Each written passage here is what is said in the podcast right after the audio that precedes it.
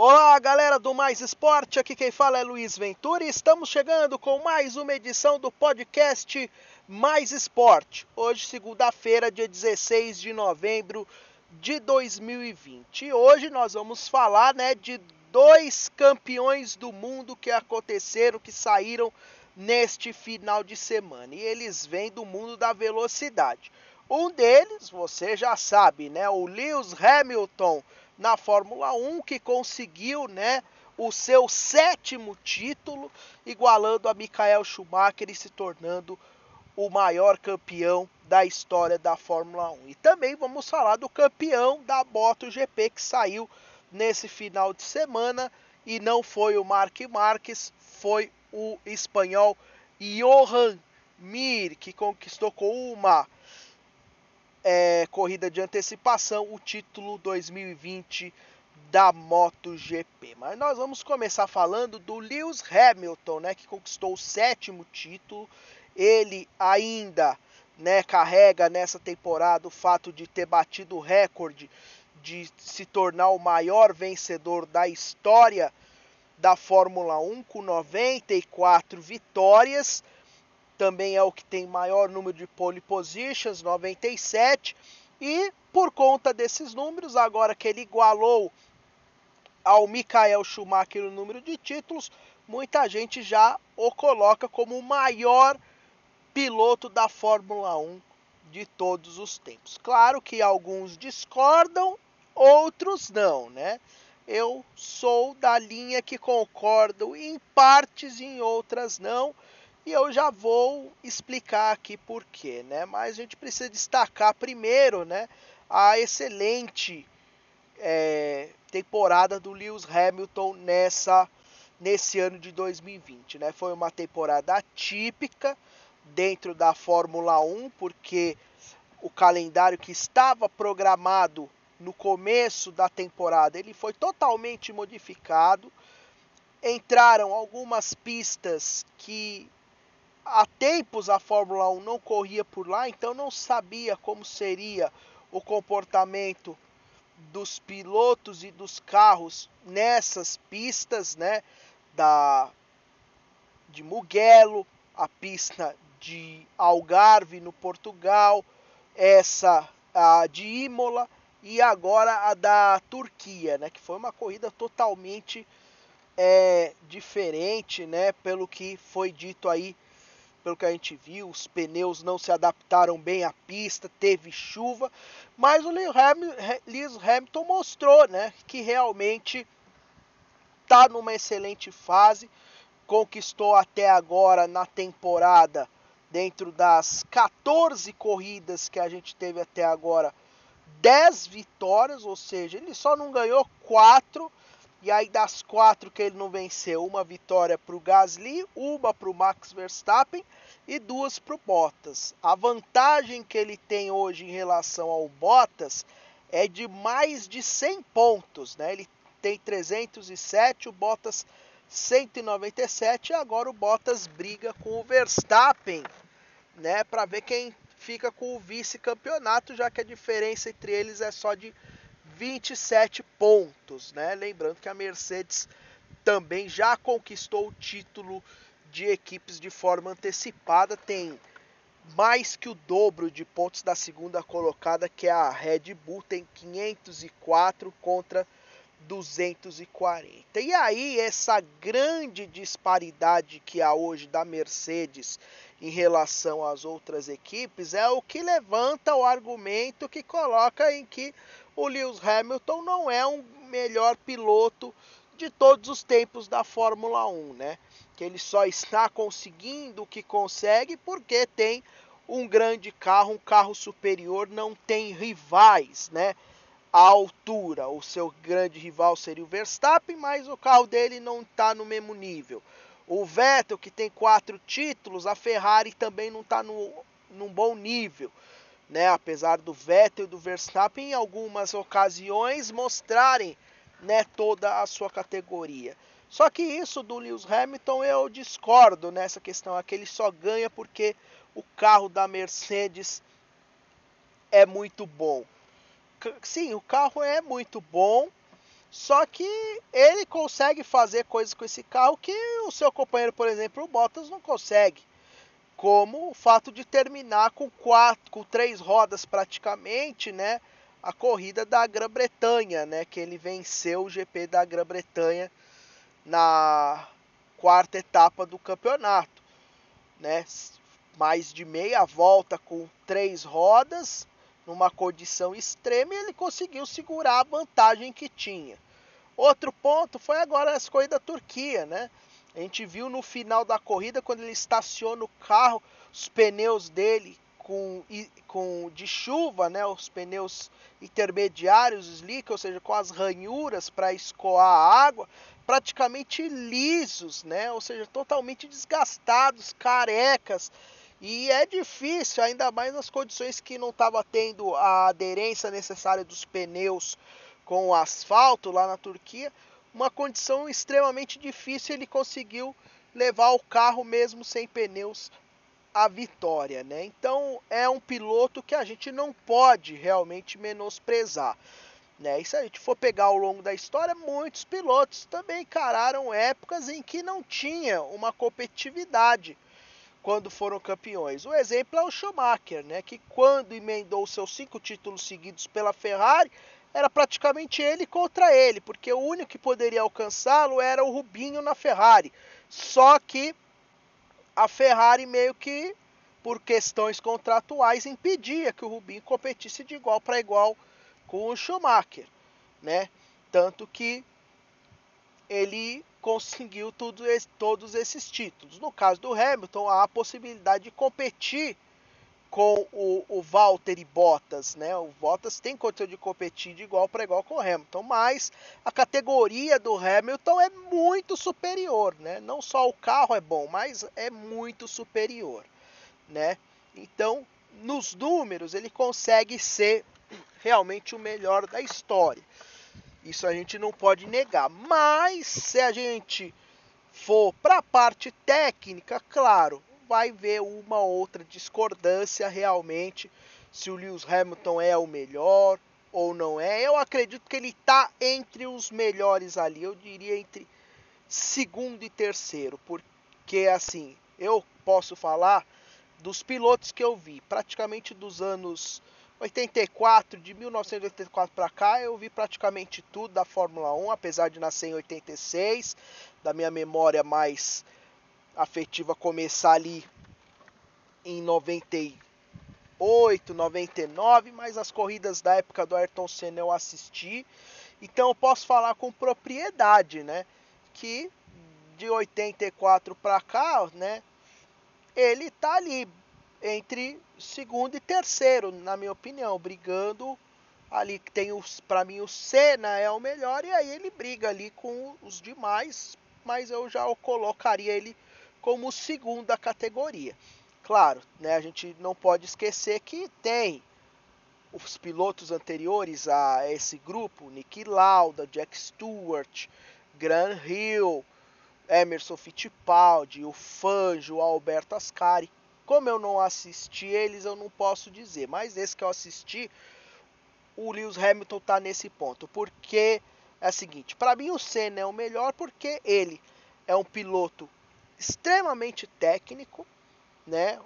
Conseguiu já proezas com ele consegue dirigir bem em condições extremas, seja da pista, né, como ele era conhecido o rei da chuva, seja com o carro em condições praticamente inguiáveis, como naquele GP do Brasil que ele tinha só a sexta marcha aqui em Interlagos. Sem contar que ele era um cara extremamente é, veloz, tanto que ele fez antes, ele é o terceiro, depois é, antes de chegar agora é, Vettel e Hamilton, ele era o maior pole position da Fórmula 1, aí foi superado pelo Schumacher né? Ou seja, ele era um carro muito veloz, não só em uma volta, né, em classificação, mas também em corrida e conseguia acertar muito bem os carros. E fazia isso tanto com o carro de qualidade inferior, como a Lotus, a Toleman ou a McLaren já lá de 92, 93 que ele pegou, como com carros bons, né? Como a McLaren de 88, de 89, 90 e 91 que ele tinha em mãos, né? A McLaren Honda. Então, para mim nesse ponto Senna é o melhor. O, o, outros pilotos, o Prost tinha regularidade, tinha velocidade, mas não tinha tanta habilidade para dirigir em condições extremas quanto o Senna.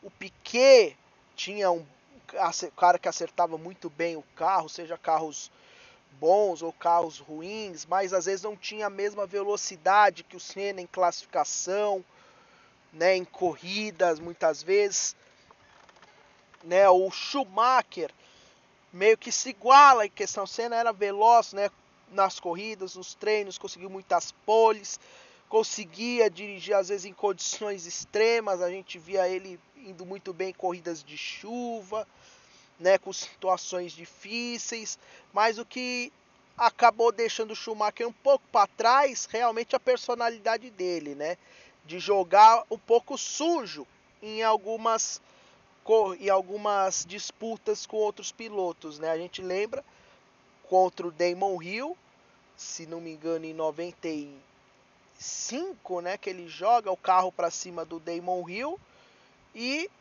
não e, e acaba tirando, ele é, sai para fora, o Damon Hill consegue ainda levar o carro até os boxes, mas quebrou a suspensão e não conseguiu seguir na corrida. E aí ele foi o campeão. Mas se o Damon Hill seguisse na corrida e ganhasse, Schumacher tinha perdido. E aí depois em 97 ele tentou o mesmo jogo contra o Villeneuve e deu errado. Porque aí o carro dele quebrou a suspensão, ele saiu da pista e o Villeneuve seguiu e foi o campeão daquela temporada, né? O Senna, muita gente fala, ah, mas o Senna jogou sujo contra o Prost, né? Lá em, em 89 e 90, mas foi situação mais diferente, né? Porque em 89 o Prost jogou sujo contra o Senna, né? Houve toda aquela politicagem que a gente acompanhou, né? O Senna, tipo, falaram que ele cortou a, ali o chicane, aí por isso ele teria ganho tempo, sendo que ele tinha que ter voltado pela pista e tudo mais. Mas a gente viu ali que ele perdeu um tempo danado do carro ficar parado, de ter que empurrar, essas coisas. Não acabou não sendo benefício, ele acabou voltando ainda de uma forma segura para a pista, né? E depois em 90, se sentindo prejudicado, aí ele jogou com as armas que tinha, né? Ou deu troco no Prost em 90, né? O Schumacher nesses dois casos ele foi gratuito, né? De forma gratuita ele fechou a porta para o Rio no desespero de perder, ele jogou sujo, né? No caso do Senna ele não jogou sujo pelo desespero de perder, né? Foi mais mesmo uma retaliação, né? Aí é uma, uma outra forma. Né? E aí vem o Hamilton, né? Assim como o Schumacher teve esse grande domínio, o Hamilton tem também. Ele tem a questão da velocidade, tem a questão de ser manter um bom ritmo em corrida, dirige bem em condições extremas, seja chuva, seja com carro não estando numa boa situação. Hoje na Fórmula 1 é muito a questão dos pneus também que não gera uma boa aderência em algumas pistas, né? E acho que a única coisa que falta talvez ele provar um pouco na carreira para, na minha concepção, colocá-lo como o melhor de todos os tempos, já que ele tem os números ao seu favor, é realmente a questão dele ter mostrado que ele sabe também que ele consegue dirigir, aplicar toda essa técnica, tudo isso que ele aplica na Mercedes, que ele aplicou na Ferrari, na na McLaren, em carros com o menor potencial, como o Senna aplicou no começo da carreira dele na Toleman, na Lotus e depois numa McLaren já em decadência depois da saída do motor Honda antes da chegada da Mercedes lá em 96, né? Antes dele ir para Williams, né? Então faltou isso um pouco pro Hamilton. Ele só pegou na teoria carros de ótima qualidade e mostrou o seu talento, né? Sendo campeão com a McLaren uma vez e depois ganhando os, os outros títulos na equipe Mercedes. Só que aí, né, fica aquela história, né?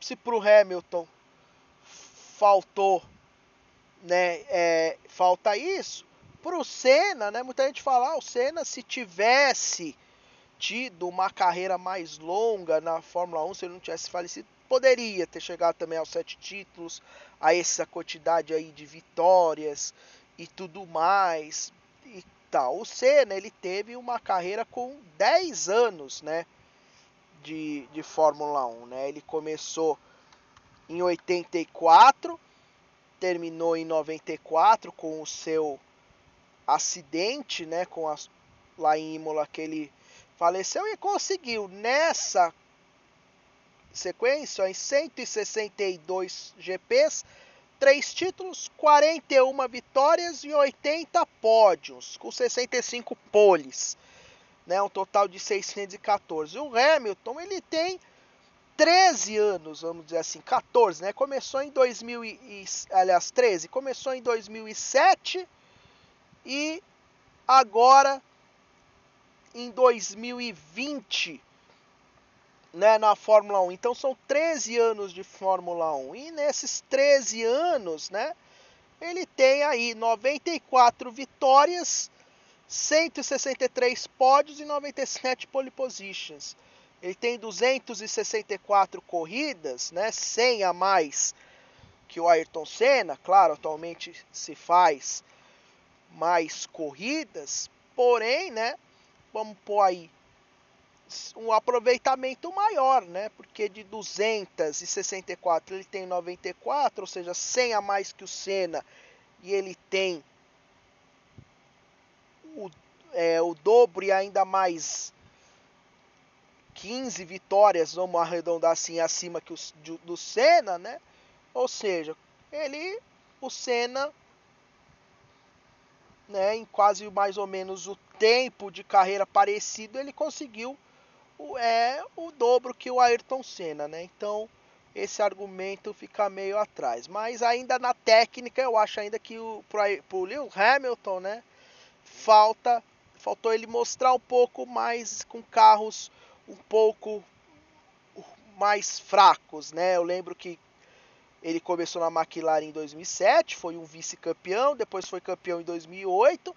Aí a McLaren não teve um bom momento e ele não foi tão bem nesses anos, né? Entre 2009 e 2012, né? Quinto, quarto, quinto, quarto no campeonato.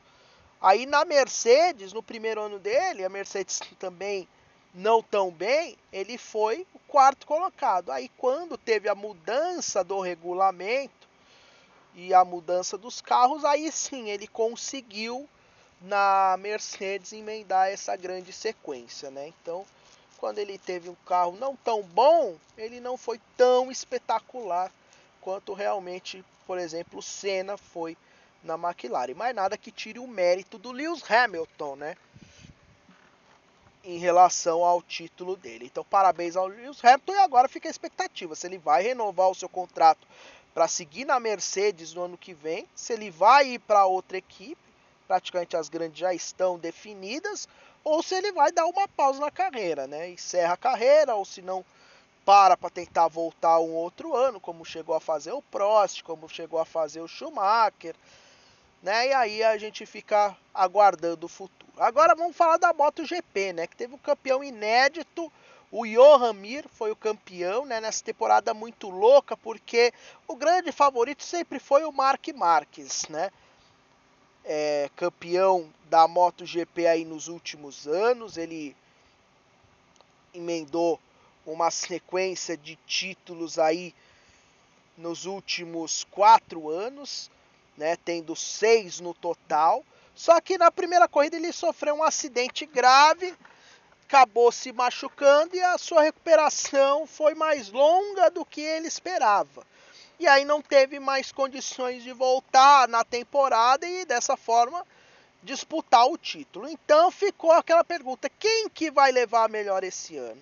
E aí tivemos uma grande surpresa, porque muita gente esperava o quê? Que a briga fosse ficar entre aqueles que disputavam mais próximo do Marques que era o Dovizioso da Ducati, o Vinhales da Yamaha e o Alex Rins da Suzuki. O Alex Rins até se manteve ali na briga, né? No, principalmente nessa parte final, mas ele não começou bem. Né? E aí quem se destacou? O Quartararo, que venceu as duas primeiras corridas, pintou como grande favorito. O Morbidelli, com a outra Yamaha satélite também, foi muito bem nas primeiras corridas. Né? A KTM com o Brad Binder também ameaçava ali entrar nessa briga. E só que o Johan Mir foi aos comendo pelas beiradas, né? Ele não completou a primeira corrida, foi quinto na segunda corrida e não completou a terceira.